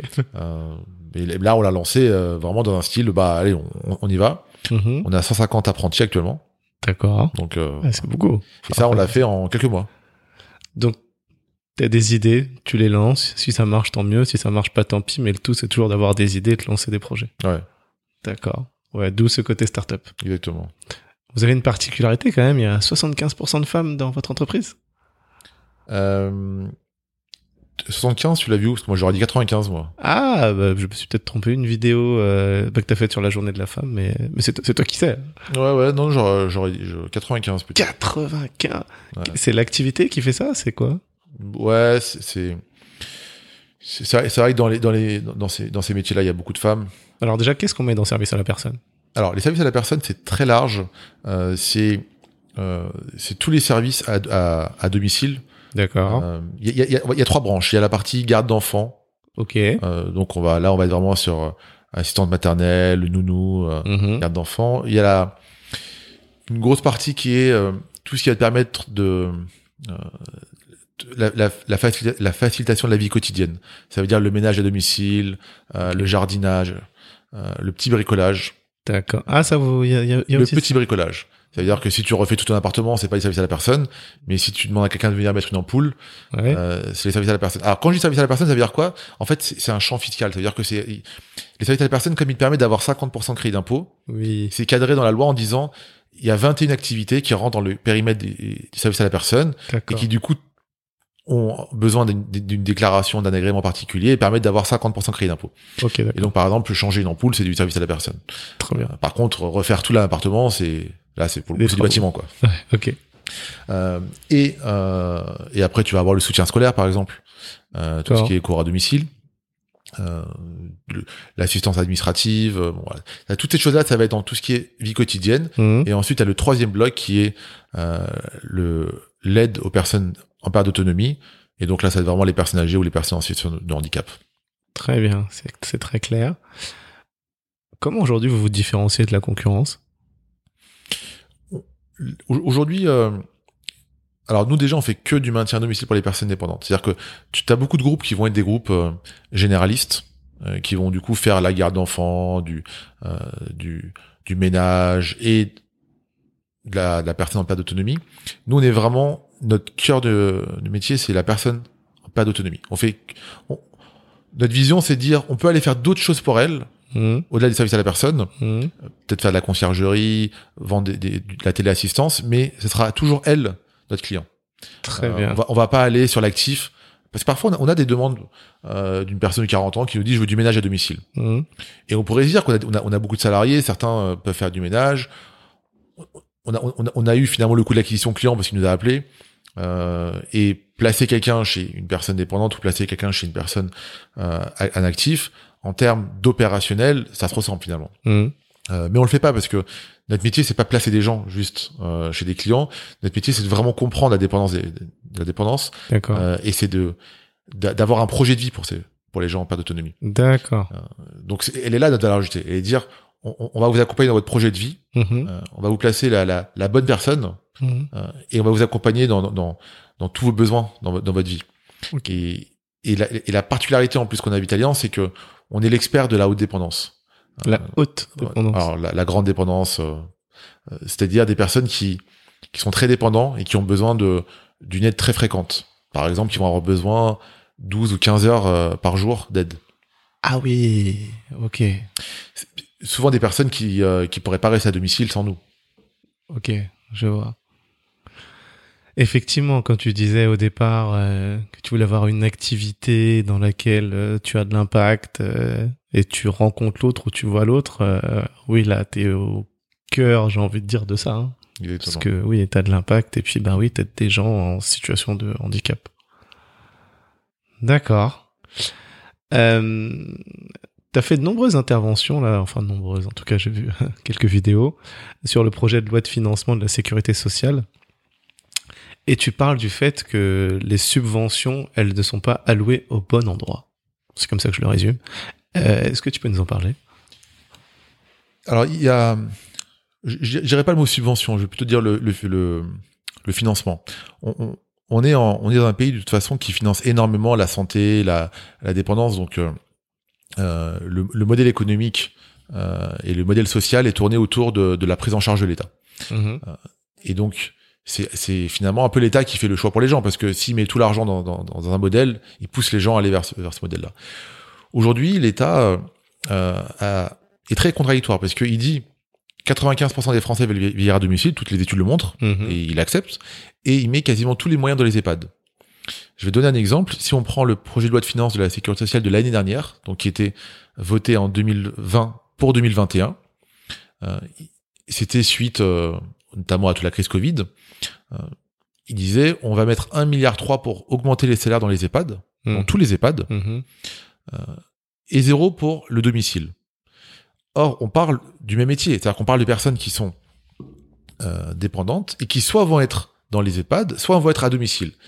Et concrètement, on a des auxiliaires de vie qui vont aller soit en EHPAD pour aider les personnes en perte d'autonomie, soit à domicile. C'est-à-dire qu'on n'est pas en train de parler de deux mondes différents. On est en train de parler de... euh, C'est le même métier, en fait. c'est le même métier, sauf qu'il y en a un qui se fait en établissement, l'autre qui se fait à domicile. Ok. Et du coup, ils ont mis 1,3 milliard pour les EHPAD. Alors nous, on a dit, mais attendez, on comprend pas. que- comment vous voulez demain euh, accompagner ce virage domiciliaire? Là, on parle tant de virage domiciliaire. Le virage domiciliaire, c'est quoi? C'est de dire, on va vraiment permettre aux personnes de vivre le plus longtemps, perso- le plus longtemps possible à domicile, et que l'entrée en EHPAD soit l'exception, euh, voire que la personne, si elle peut mourir à domicile, qu'elle meure à domicile. Bah oui, ça rejoint la statistique que tu nous as donnée. Exactement. En fait. Et comment vous voulez faire ça si vous mettez encore tous les moyens dans les EHPAD? Et donc, euh, voilà, on a gueulé et ils nous ont dit, OK, on vous donne 150 millions pour augmenter les salaires dans le, dans, dans le domicile. On a dit, super, c'est 10 fois moins, mais bon, Ouais. de toute façon, euh, on va pas, on va pas non plus euh, dire non. Euh, et en permanence, c'est comme ça. C'est-à-dire qu'aujourd'hui, là, par exemple, on, est- on est en train euh, de discuter pour avoir un projet de loi concernant notre secteur, parce qu'on est quand même un secteur qui, euh, depuis plusieurs présidents, à chaque fois, ils disent qu'ils vont investir euh, pour la perte d'autonomie, et ils ne le font pas. Hollande l'avait dit, Sarkozy l'avait dit, Macron l'a dit ensuite, donc pour l'instant, il n'y a rien. Euh, et donc là, quand on discute, ils nous disent, on n'a on n'a pas d'argent, et là, on vient d'entendre, il y a quelques semaines, ils vont mettre 2,5 milliards pour rénover les EHPAD. Mais qu'est-ce qui explique cette disparité alors que les études montrent que les individus veulent vieillir à, Je- à domicile Je n'arrive même plus à l'expliquer. Je, on n'arrive même plus à le comprendre. C'est-à-dire que euh, c'est comme s'il y avait un tuyau avec les milliards qui tombent d'un côté, Ok. et de l'autre côté, bah, en fait, il y a, pas d'argent. C'est, c'est, alors c'est le même tuyau, mais mais il, il se coupe en deux et, et après il est bouché d'un côté. Mais c'est dingue. C'est quoi C'est du lobbying? C'est, enfin, je sais pas. Oui, sûrement. C'est, un peu de tout, quoi. C'est, euh, je, je pense que non, mais je- les, les les les pouvoirs publics, en fait, l'EHPAD, c'est visible. C'est-à-dire que voilà, pendant le Covid, on a parlé des EHPAD, on a parlé des décès Ouais. dans les EHPAD, Oui. de, des confinements. Oui. Euh, et c'est tellement visible que du coup, il y a ce côté symbolique. Alors, personne ne va aller en EHPAD. Aucun président de la République est mort en EHPAD. Hein. Euh, c'est vrai que dit comme ça. non, mais c'est vrai. Euh, J'ai... Euh... Bon, on a un ancien président de la République, d'ailleurs, qui, qui, qui est mort à domicile. C'est nous qui nous occupions de lui euh, à la fin de sa vie, D'accord. à Vitaliance.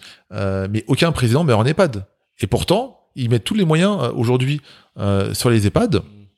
Euh, alors que personne finalement aimerait finir sa vie quoi c'est un Ouais, peu ouais. là là euh, je dis pas qu'il faut pas d'EHPAD hein, c'est bien évidemment on en a besoin mais c'est quand on peut plus rester à domicile et donc ce que nous on dit premièrement c'est mettez les moyens dans le domicile c'est le modèle de demain Ok. Euh, d'ailleurs les EHPAD se trompent pas parce que même les EHPAD aujourd'hui ont développé des offres de services à domicile Ouais. Oui. Euh, c'est, pas- le marché. voilà et, et et je pense que quand on parle avec aujourd'hui les, les entreprises d'EHPAD, euh, eux-mêmes disent aujourd'hui, bah oui, c'est vrai qu'aujourd'hui le le modèle des EHPAD, euh, c'est un modèle qui s'est construit et qui fonctionne, euh, mais dans le domicile, il y a un modèle qui se construit pas parce qu'aujourd'hui l'État met pas l'argent. Donc même les EHPAD, en fait, finalement, sont d'accord sur le constat. Hmm. Il y a pas, on n'est pas en guerre contre eux, hein, on n'est pas du tout en guerre contre eux et, et le constat est vraiment très partagé. D'accord. Le, deux- le deuxième point ensuite, c'est que il y y a une croyance française qui, qui est un peu éner- euh, un peu rageante, c'est le statut donne la vertu. Et ça veut dire quoi? Ça veut dire que euh, il y a des il y a des structures qui vont choisir d'être dans un format associatif.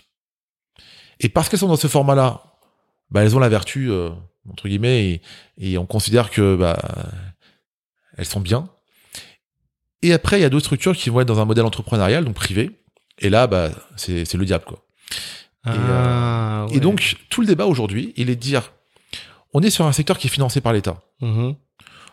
On est sur un secteur euh, où nos clients peuvent choisir entre bah, une structure privée, une structure associative. Mais concrètement, la réalité, c'est pas euh, je vais dans le privé, je paye 30 euros, ou je vais dans, dans une association, je paye 20, 20 euros. C'est pas ça. C'est le département te finance des heures d'a- d'accompagnement. Et t'as des structures privées, t'as des structures euh, euh, associatives. Nous, ce qu'on dit, c'est bah, il faut donner les mêmes moyens aux deux.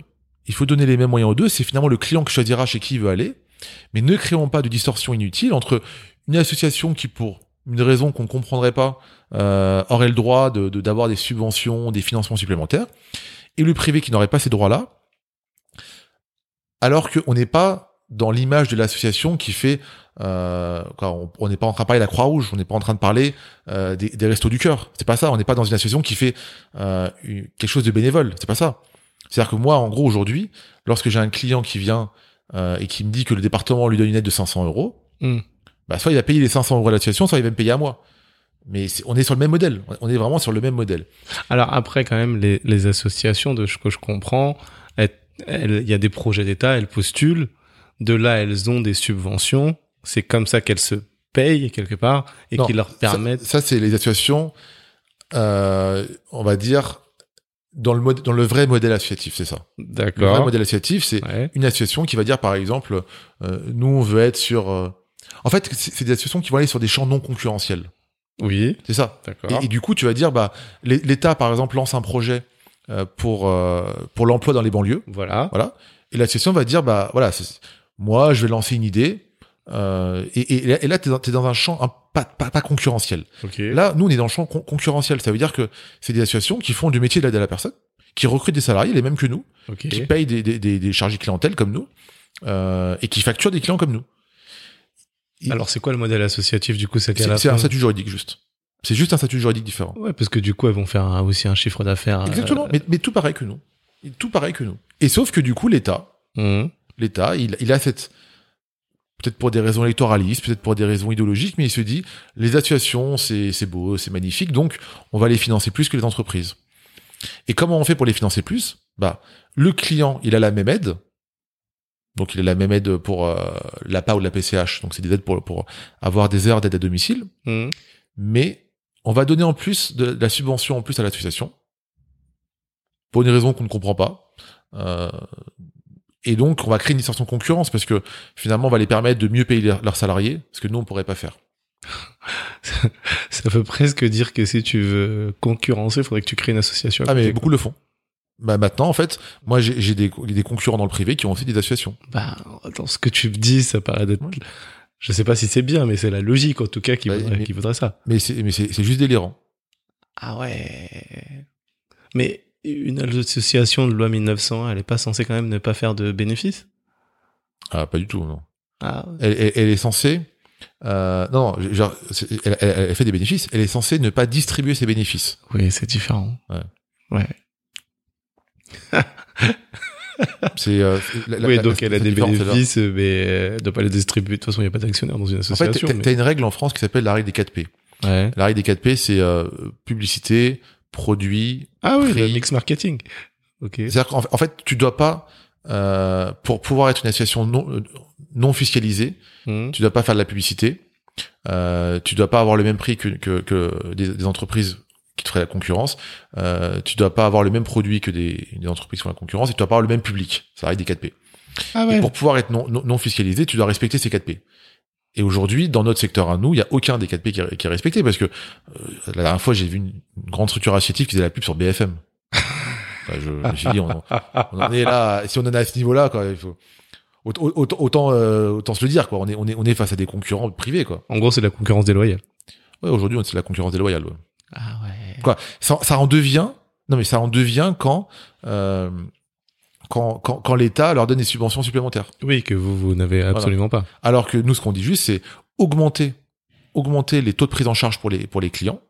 Parce D'accord. qu'en augmentant les taux de prise en charge pour les clients, vous allez permettre à toutes les structures du secteur, privées ou associatives, de mieux rémunérer leurs leurs salariés et d'avoir les moyens d'investir. En fait, aujourd'hui, il est là le problème, c'est que les financements qui, quoi, les, les taux de prise en charge qui sont accordés aux bénéficiaires sont tellement bas que du coup, nous, comme on s'aligne souvent, ou en tout cas le reste à charge est assez faible, bah, on n'a pas les moyens de faire, euh, de bien payer nos salariés, on n'a pas les moyens d'investir, on n'a pas les moyens, voilà, tous ces moyens. Ouais, c'est par exemple, euh, d'accord. Si moi j'ai une aide à domicile chez moi, je sais pas combien ça coûte à l'heure. En tout cas, vu que j'ai une partie qui est prise par l'État, je sais pas si c'est 30 euros de l'heure par exemple, peut-être 5, 10 euros, et donc le reste à charge, c'est ce que va mettre bah, l'individu de sa poche. Sauf que toi, en fonction de ça, bah, c'est comme ça que tu calcules euh, bah, ta, ta marge. Hein. Et donc ensuite, bah, tu as tes structures, tu as tes salaires, etc. Et c'est en fonction de ça, bah oui, que tu, tu, tu peux payer euh, le plus ou pas euh, tes collaborateurs. Exactement. Et on est sur un secteur aujourd'hui qui, euh, qui est en difficulté économique très forte. On a beaucoup de faillites, beaucoup de structures qui n'arrivent plus à suivre, donc euh, ça va être compliqué. Mais on a l'impression que vous, après, bon, on n'a pas parlé de chiffre d'affaires, même si euh, c'est le résultat qui compte, entendons-nous bien. Euh, 6400 collaborateurs, on se dit que, enfin, comme ça, hein, que vous allez bien. Après, moi, j'ai, euh, euh, déjà, je, je par- là, je parle plus au nom du secteur. Mhm. Euh, oui, Vitaliance, on va bien, euh, mais on est sur un secteur qui va pas très bien. Ouais. Donc Vita- Vitaliance, on va bien.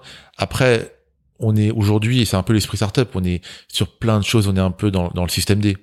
Euh, C'est-à-dire que euh, on, on aimerait euh, mettre en place des, des, des- systèmes d'astreinte beaucoup plus développés, on aimerait mieux payer nos, nos- nos salariés, on aimerait faire plein de choses qu'aujourd'hui on peut pas faire euh, parce qu'on est tout le temps en train d'arbitrer sur euh, ok c'est- qu'est-ce qu'on peut faire, sur quoi on a les moyens, sur, sur quoi on, on peut investir et, et, et c'est compliqué, c'est compliqué. Ok. Ouais, donc comme tu dis, tu dois faire des arbitrages euh, tout le temps pour pouvoir euh, euh, être économiquement viable dans un secteur qui est euh, difficile. Exactement. Et toute cette concurrence entre guillemets déloyale par rapport aux arbitrages de l'État. Ouais, ça c'est compliqué. Et, et c'est ce qui fait qu'aujourd'hui, donc, tu es président de la FEDESAP, donc Fédération française de services à la personne et de proximité, qui te permet justement d'a- d'avoir cette voix auprès des, des institutions publiques. Ouais, c'est euh, bon, pour, pour la faire très simple, c'est une- c'est organisation qui représente les, les entreprises. Mhm. Euh, si, si on devait résumer, en France, euh, tu as les syndicats de salariés, donc Oui. euh, CFDT, CGT, CFTC, donc tu en as plusieurs, et après tu as les organisations patronales, Mhm. donc MEDEF, CPME et UDP. C'est les trois fédérations interprofessionnelles. Et ensuite, dans chaque secteur, tu vas avoir des des branches des, des organisations syndicales. Donc, tu vas avoir, par exemple, la CFDT Service, la CFTC Santé Sociaux. Donc, c'est ceux qui vont représenter nos métiers à nous. Et après, tu vas avoir des fédérations patronales euh, qui vont représenter cette branche-là. Et nous, par exemple, la FEDESAP, euh, on est adhérent à la CPME. La CPME, c'est une des trois fédérations interprofessionnelles qui est plutôt PME. Ok. Euh, et donc nous, la, la FEDESAP, donc c'est une des fédérations patronales qui représente l'ensemble du champ des ser- services à la personne. Donc moi, par exemple, je parle au nom de la garde d'enfants, je parle au nom du ménage, du soutien scolaire, de tous ces métiers-là et du maintien à domicile. Mhm. Euh, et donc c'est à travers ce poste-là que du coup, je négocie avec l'État les, les, les, les, les règles pour notre secteur, le, je vais négocier la convention collective avec les, les, les syndicats de salariés, je vais, je vais parler au nom du secteur auprès de la presse. Donc c'est c'est un peu ce rôle de, de représenter le secteur et de négocier pour le secteur. Ok. D'accord. Et pour, et pour la petite histoire, euh, euh, je l'avais dit, mes, mes parents ont, ont eu un engagement politique très fort et, et, euh, et ce qui était assez drôle, c'est que mes parents ont toujours été, euh, mes parents ont toujours été très à gauche. Et quand je leur ai dit euh, que je prends la tête d'une fédération patronale, Ouais. euh, au début, au, au début, ça, ils comprenaient pas. Ils me disaient, mais, mais du coup, tu vas représenter les salariés. Et j'ai fait, mais, mais non, parce que moi, je suis un chef d'entreprise, donc je vais discuter avec des, des personnes qui représentent les salariés, mais je peux pas les représenter vu que je suis chef d'entreprise. Et, et, et- et je sentais qu'elle me disait, mais, mais, mais, comment ça? C'est-à-dire ouais, il y avait vraiment ce blocage de se dire, mais euh, euh, tu, euh, comme si j'étais passé du mauvais côté, guillemets, sûr. de la barrière, quoi. Ouais, ouais. Mais c'était vraiment, euh, euh, c'était plus drôle parce que euh, je, au final, ce qui, est important, je, je, on en avait parlé, c'est vrai qu'on disait, ce qui, est, ce qui est important, je pense, c'est d'être juste. C'est-à-dire que de, de sortir un peu de, ce, de, ce, de cette vision de, il y a euh, les dirigeants versus les salariés Évidemment. et qu'on est sur chacun tire d'un côté. C'est pas du tout ça. C'est Mm. comment on fait pour que euh, l'entreprise elle avance dans le bon sens, comment on fait pour qu'un secteur avance dans le bon sens Mhm. comment on fait pour se dire que on est tous d'accord sur le fait que euh, bah, que la, la, la répartition de la valeur elle est juste, que Mhm. euh, que que bah, qu'on a mis en place une organisation qui euh, euh, qui est la bonne.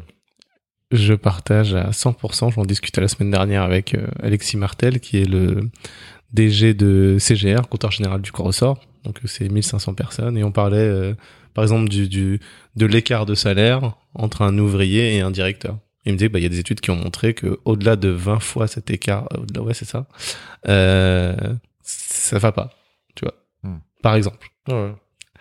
Et donc, en tout cas, d'arrêter effectivement d'avoir ce clivage, euh, oui, chef d'entreprise versus salarié ou ou dirigeant euh, versus euh, ouvrier, quoi. Ouais. Franchement, l'objectif, c'est de faire que l'entreprise avance dans un dans un sens commun et qu'il y ait un partage de la valeur, en tout cas, qu'il y ait une sorte d'équité, quoi. Voilà. En tout cas, comme tu dis, être juste. Ouais. Une question que je pose maintenant à- à- aux dirigeants que je rencontre qu'est-ce qu'un bon DG selon toi? Euh, Alors plein, euh, plusieurs réponses possibles, mais déjà c'est quelqu'un qui s'entoure bien parce que finalement un bon DG il, il sait qu'il pourra pas être partout et que ce qui est important c'est les, les, que les personnes qui, qui le représentent soient, soient les bonnes personnes. Et, et, là, je parle pas, alors, il y a bien évidemment les compétences, mais je parle du, quoi, aussi et surtout du côté humain. Ok. Euh, parce que euh, bah, finalement, ce qu'on ce que les gens voient dans dans dans, dans les personnes qui vont te représenter, c'est c'est vraiment ce qu'ils sont quoi. Mm. Donc quelqu'un qui sait bien s'entourer, euh, quelqu'un qui qui qui sait euh, qui sait accepter la critique, quoi, qui sait qu'il est pas parfait, qui sait accepter la critique, qui sait qu'il doit progresser tous les jours. Ça c'est ça c'est vraiment euh, indispensable. Qui mm. sait écouter, quoi. C'est c'est un peu le bloc, quoi. Qui sait écouter, accepter la critique. C'est, je pense que c'est c'est c'est impossible sinon. Enfin, en tout cas, c'est c'est voué à la perte. Euh, et euh, quelqu'un qui qui sait être exemplaire. Ouais, bien sûr. Et je pense que c'est tout ça qui, qui derrière euh, permet à bon, permet à, un DG d'être inspirant pour ses équipes. Mmh. Et effectivement, quand tu dis qu'il sait accepter la critique, oui. Faut savoir qu'on n'est pas parfait, même si tu es capitaine du bateau, ben t'es entouré de, de, de collaborateurs, d'autres d'autres associés même, et que ben c'est tout cet environnement là qui fait que vous allez aller vers du mieux quoi. Ouais. Si tu pouvais apprendre instantanément n'importe quelle compétence, ce serait laquelle? Euh... Ah oui, bonne question. Euh... Bonne question. J'ai, euh... je suis frustré à chaque fois. J'ai, j'ai, euh... j'ai toujours mille choses que j'ai envie d'apprendre. Mais alors, je vais répondre une, une question un peu très contextuelle. Mais j'ai eu, euh... j'ai eu un cours avec euh, euh, récemment avec Olivier Siboni, je sais pas si tu connais. C'est quelqu'un qui travaille beaucoup autour de, de tous les biais cognitifs, de, de, des biais lors de la prise de décision et, euh, et de comment du coup bien décider.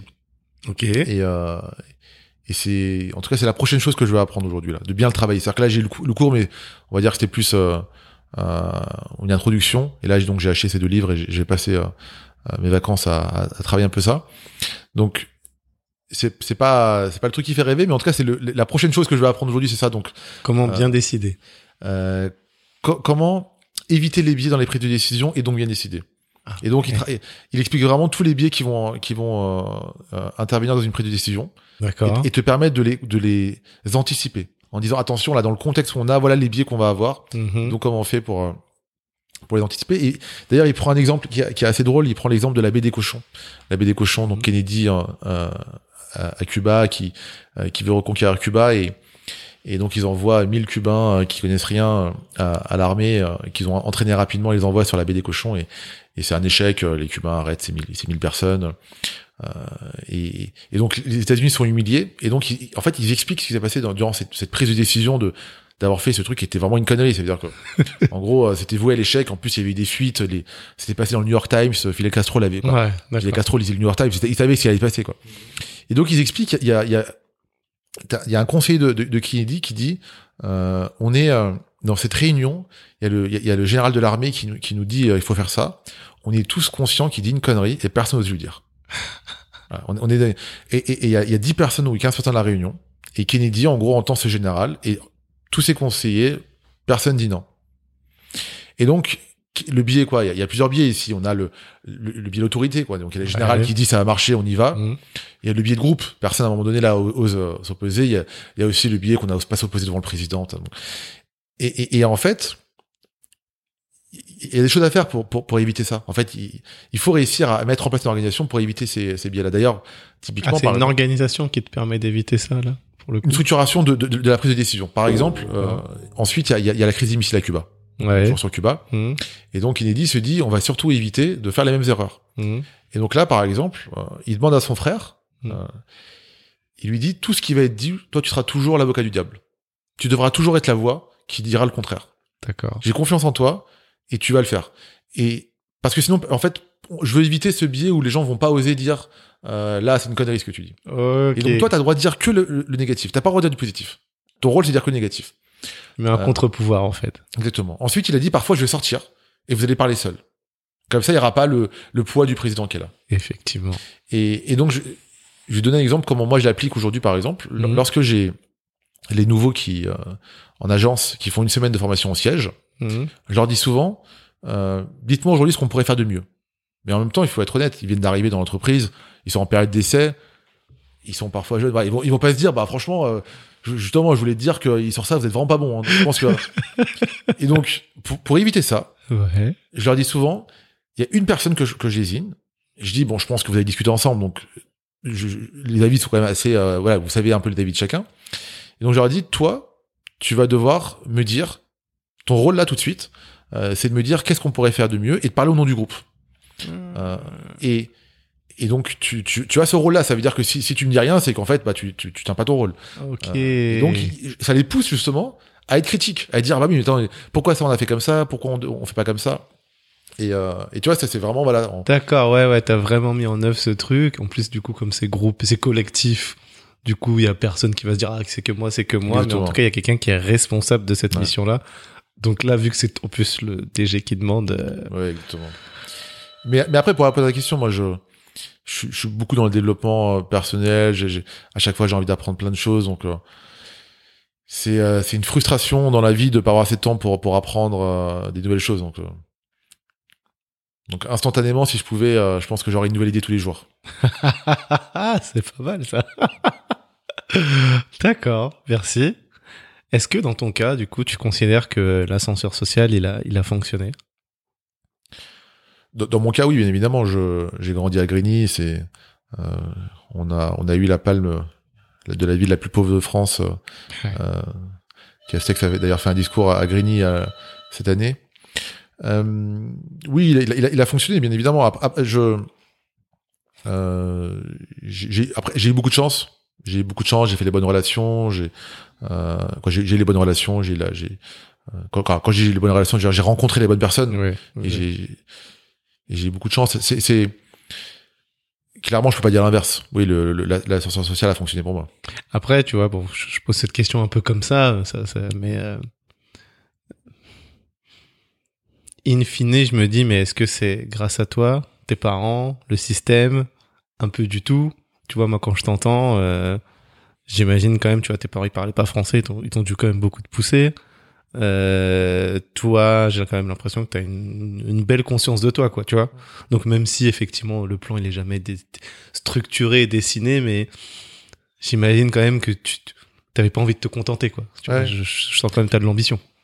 Euh, mais, mais ma- ma mère me disait souvent, euh, me disait souvent que je devais être meilleur que les autres parce que étant euh, étant d'origine étrangère, je devrais toujours prouver que bah, je, suis, je suis meilleur qu'un autre parce qu'en l'occurrence, euh, euh, pourquoi pourquoi finalement euh, me choisir moi si s'il y a un Français qui fait au- aussi bien que moi quoi. Ouais.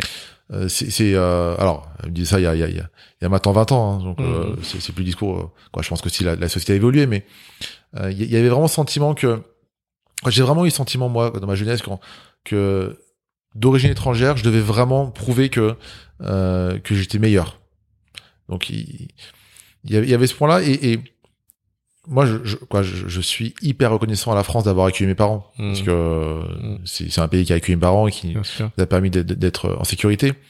Et donc il y avait aussi ce sentiment de, de, de, de reconnaissance envers la France et de se Bien dire sûr. bah il faut que je rende à la France ce qu'elle nous a donné qui est bah, la sécurité Mhm. Euh, et dans tout ce que je fais dans les projets dans le fait de construire de de de bah, Vitaliance ou, ou même Itchy ou Click and Boat, mais dans tout ce que j'ai fait je me suis toujours dit je rends à la France aussi un, un peu ce qu'elle m'a donné quoi D'accord. ce qui, ce qui- ce qui est évident pour beaucoup euh, qui sont nés en France, les moins pour des gens comme moi qui, euh, alors moi je suis né en France, mais mes parents qui ont quitté l'Iran, qui ont, qui avaient besoin à un moment donné d'être en sécurité, d'avoir un pays qui les accueille, c'est, euh, voilà, ça, ça- c'est, j'ai quand même ce- ce- ce- cette reconnaissance pour, pour, pour, pour la France. Ah, mais je te comprends totalement. Ma mère me disait la même chose. Euh, T'es noir en France, faut que tu travailles deux fois plus que les autres euh, pour être reconnu à ta juste valeur. Et c'est normal. Et comme je disais pas très longtemps, euh, en tout cas, l'immigration subsaharienne, elle est quand même assez récente. Donc voilà. Et pareil, hein, ce podcast, tu vois, je n'interviewe que des que des Français pour le coup, en tout cas des personnes qui ont un lien avec la France, pour montrer la réussite de ces personnes-là en France.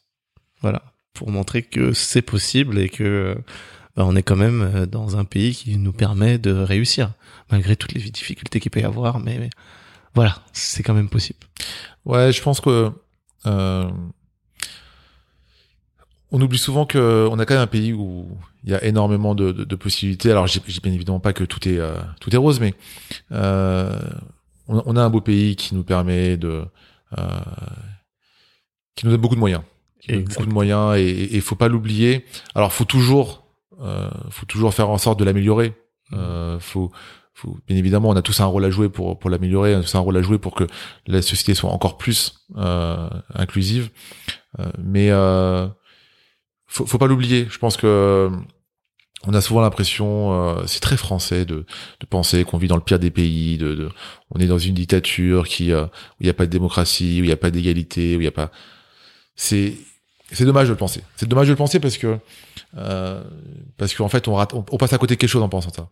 Et puis surtout il suffit d'aller voir ailleurs. Enfin je veux dire là, en temps de Covid, euh, ouais l'État il a mis des perfusions quoi. Hmm. Franchement. Euh, voilà, il suffit juste d'aller voir ailleurs. Ouais, c'est vrai. Tout à fait.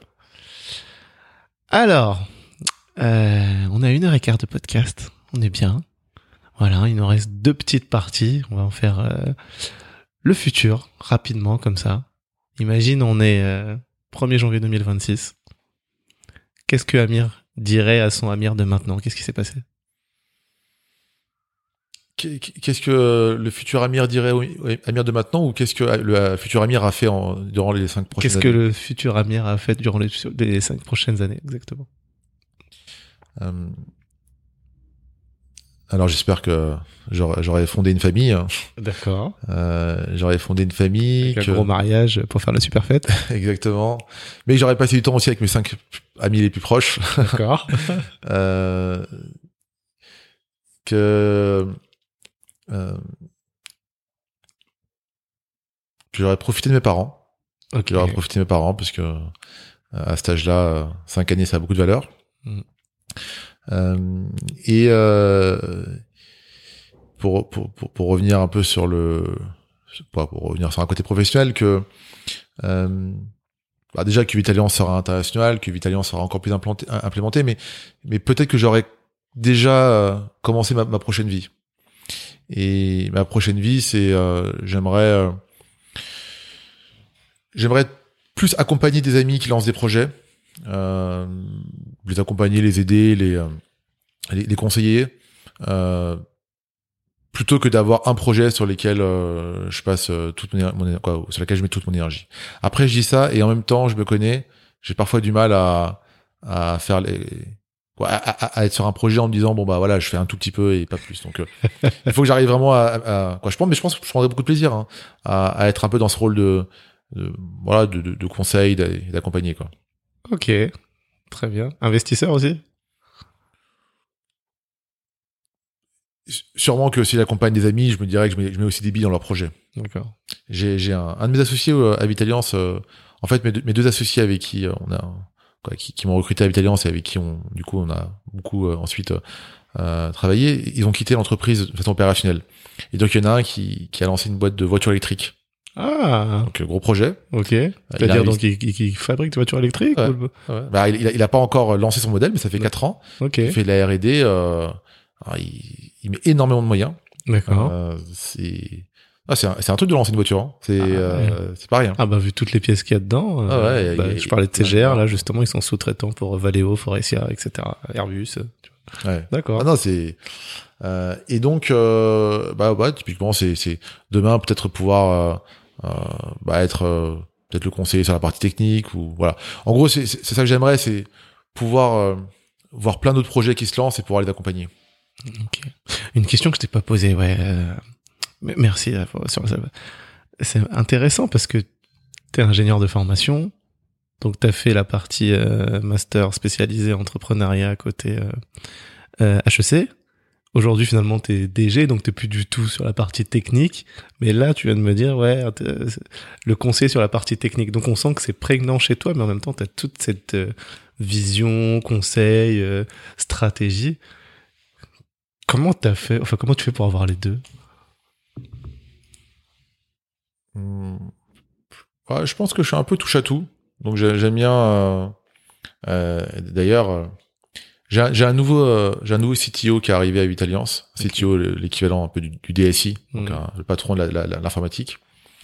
Et et en fait, je développe encore un petit peu parfois quand j'ai du temps. c'est marrant. Le soir, le week-end. Et là, il m'a dit bon Amir, je te laisse jusqu'à septembre, mais après, euh, je te coupe tes accès, quoi. euh, donc, euh, donc ouais, j'ai. En fait, je pense que ouais, je suis un peu touche à tout. J'adore, euh, j'adore un peu. Euh, je m'intéresse un peu à tous les sujets. Et, la tech, en plus, c'est un peu mon, côté un peu.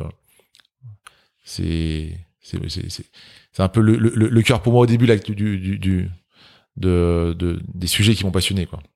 Ok quelles qualités ou compétences tu possèdes et que tu souhaiterais transmettre à tes enfants?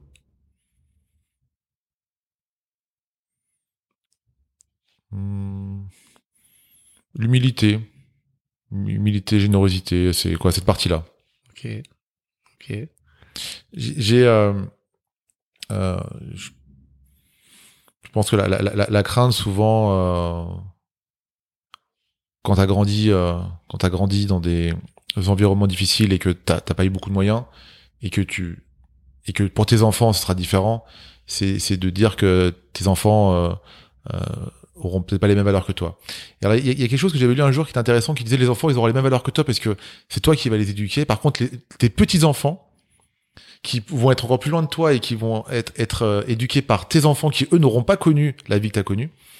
Euh, eux, c'est plus risqué pour eux, tu vois. Et donc, c'est comment tu fais pour que euh, tes, enfants aient, vraiment les, bonnes valeurs pour que même derrière eux, quand ils, éduqueront leurs enfants, tu continues à garder ce, euh, socle de valeurs fort. Ah ouais, là, tu me vois faire un grand sourire et un gros, je gigote comme ça, du, du, je fais un grand oui.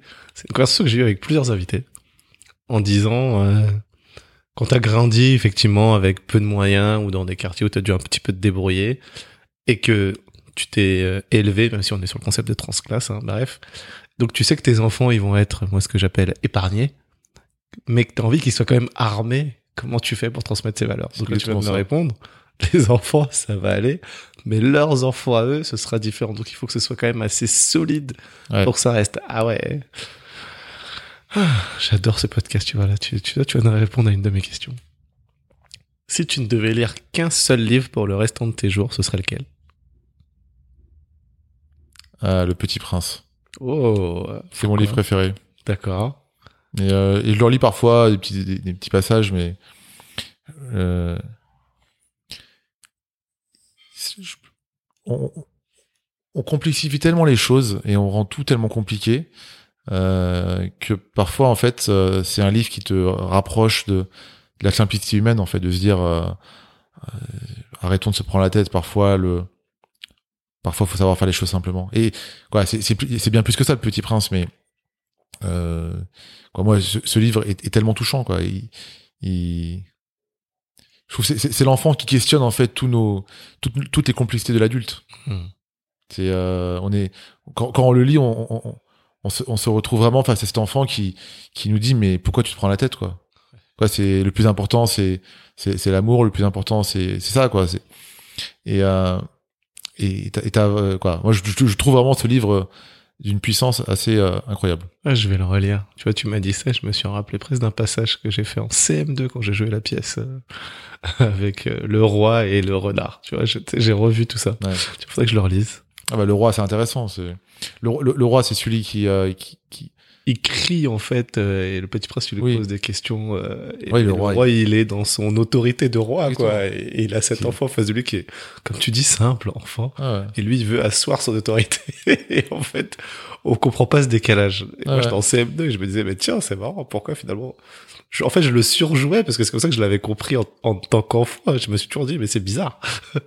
Mais mais mais t'as t'as tous les t'as finalement tous les excès de la vie en fait. Le, le roi ça va être euh, euh, quoi, toute la partie autorité, t'as le, je sais plus si c'est le comptable ou le chef d'entreprise qui dit toujours je veux gagner de l'argent et il dit mais pourquoi tu veux gagner de l'argent? Pour gagner encore plus et euh, et et et t'as celui-là et en fait t'as as tous les t'as presque finalement tous ces euh, un peu tous ces euh, tous ces dérives en fait de de, de l'adulte de, mmh. euh, de de l'être humain qui sont sur lesquels l'enfant se confronte et, et, et, et montre l'aberration.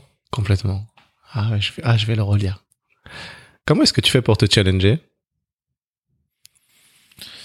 Et, je pense qu'il faudrait plutôt que je trouve comment faire pour arrêter de me challenger. J'ai un peu ce, cette qualité. J'ai cette qualité euh, qui, qui est de tout le temps se remettre en question. Et euh, le le côté négatif, c'est que parfois on quoi, on a du mal du coup à se contenter et à satisfaire de, de, de ce qu'on a réussi. Et euh... alors je tourne ma question différemment. Quel conseil tu donnerais aux auditeurs pour se challenger Voilà. S'ils veulent s'élever ou apprendre quelque chose, ou voilà, qu'est-ce que tu leur conseilles? Euh, de, de, de, se dire que c'est jamais euh, que ça peut toujours être mieux quoi. Mais c'est bon, je, je, suis pas sûr d'avoir euh, d'avoir vraiment inventé quelque chose en disant ça, mais euh, c'est ça, ça, peut toujours être mieux. Ok. D'ailleurs, on a, on a une valeur à Vitalian, c'est c'est l'excellence.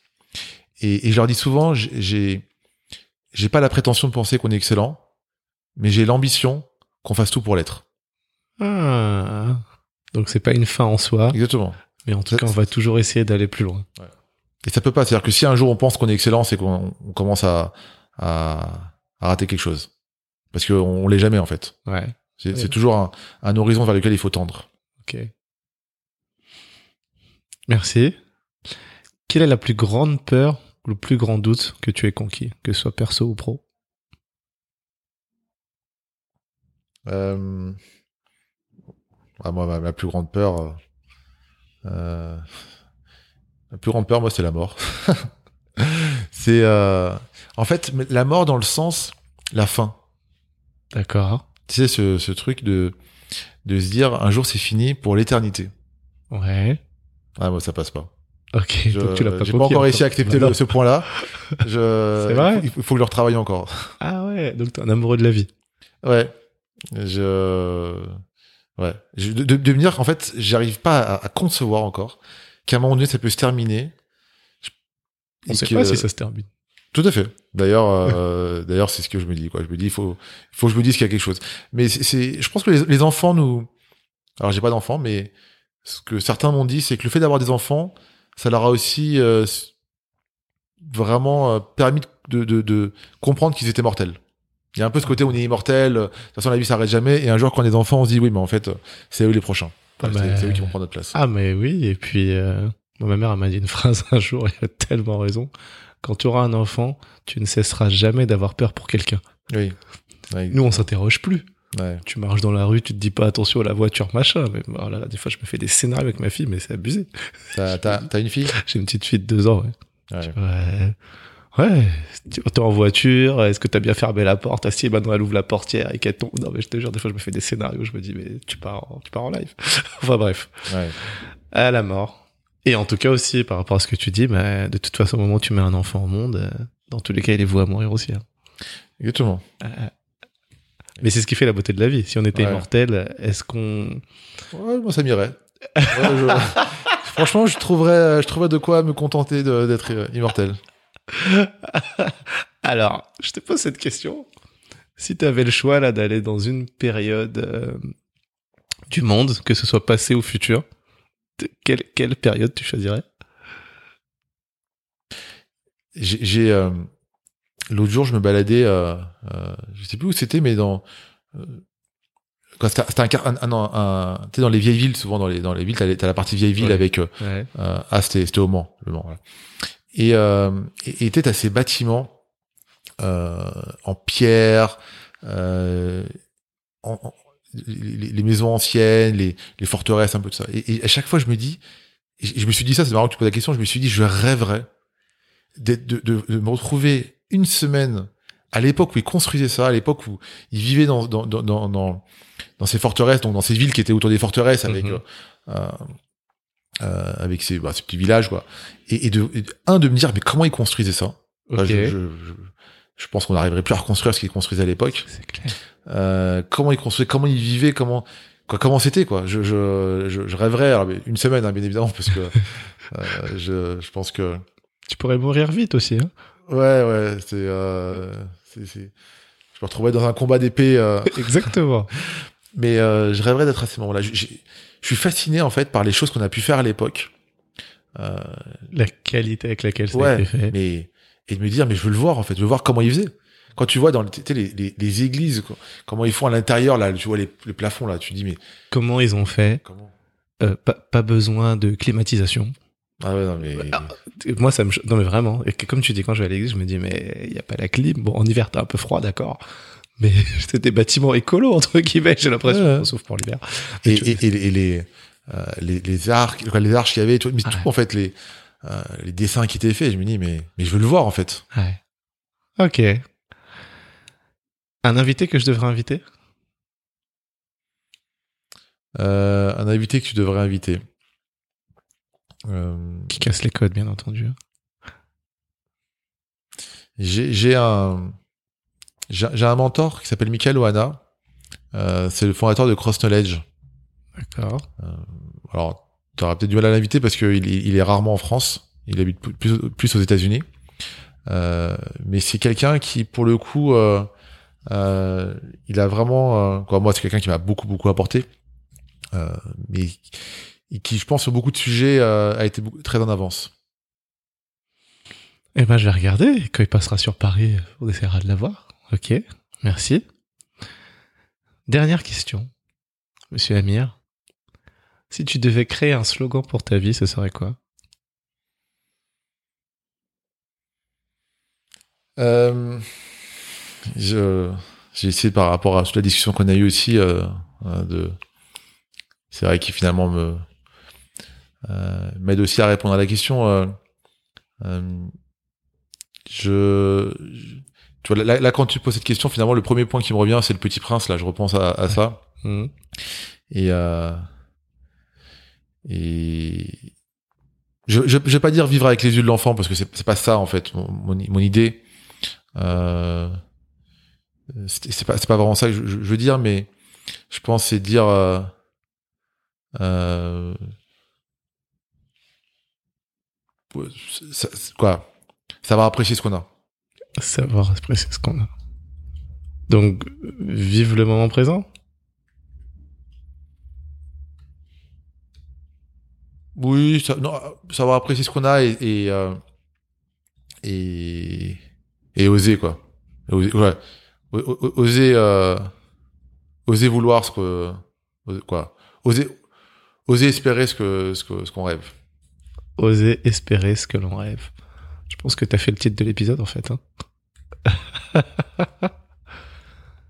eh ben, écoute... euh, Ah, mais mais quand j'ai osé espérer ce qu'on rêve, c'est c'est oser le faire quoi. Oser faire en sorte de, de l'avoir quoi. Ah ouais, bien sûr, oui.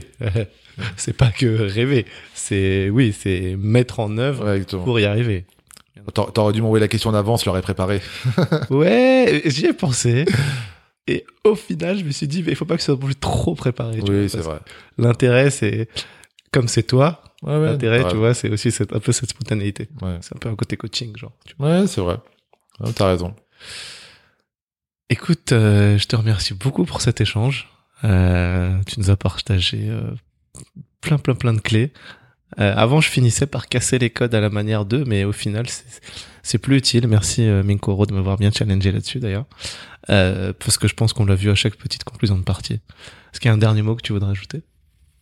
Euh, bah, je- pour toi, te remercier euh, parce que euh, c'est intéressant aussi, hein, de même pour moi, de, c'est vrai que de de- d'avoir ce petit euh, ce petit côté euh, de, de, de de repartir un peu de zéro et de repenser à tout et d'avoir ces questions là euh, te permettre aussi de prendre un peu du recul sur toi. Donc merci pour pour l'invitation et et c'était vraiment hyper sympa de- d'avoir ces discussions ensemble. Merci beaucoup. Félicitations, vous êtes arrivé au bout de cet échange. J'espère qu'il vous a plu et surtout que vous y trouverez des clés pour aller plus loin dans vos projets. Si vous avez aimé, un partage à une personne de votre entourage et une note de 5 étoiles sur Apple Podcast sont un vrai coup de pouce pour moi. Pour me faire des retours, proposer des invités, ça se passe à l'adresse contact@casserlescodes.fr. Merci encore, à très vite pour un nouvel épisode de Casser les codes.